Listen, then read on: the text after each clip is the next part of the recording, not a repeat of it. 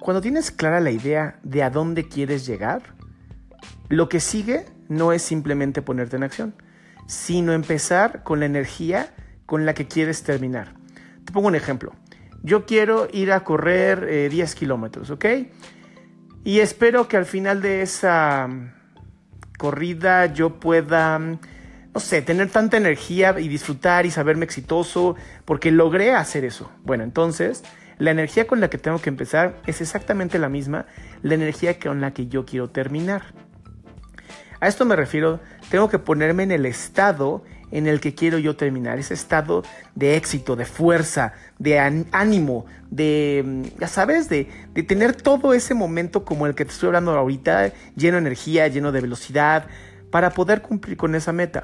Ahora, si mi búsqueda es una búsqueda de lograr relajarme, antes de empezar todo mi proceso de meditación o de ejercicio, o sea lo que sea que uses para poder relajarte, es bien importante que desde el principio dictes a tu cerebro y a tu cuerpo, así vamos a terminar.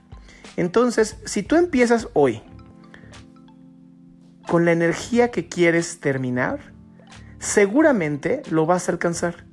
Es mucho más fácil decirle al cerebro, esta es la energía que yo quiero tener, esta es la meta y así es como yo quiero celebrar, a empezar algo sin saber cómo vas a terminar, cuáles van a ser tus resultados, como dejar todo al infinito y más allá, por decirlo así.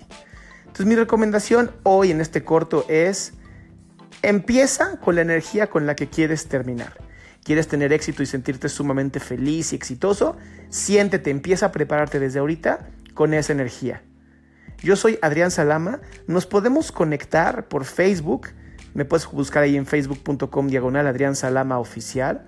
O también me puedes encontrar en Twitter o Instagram.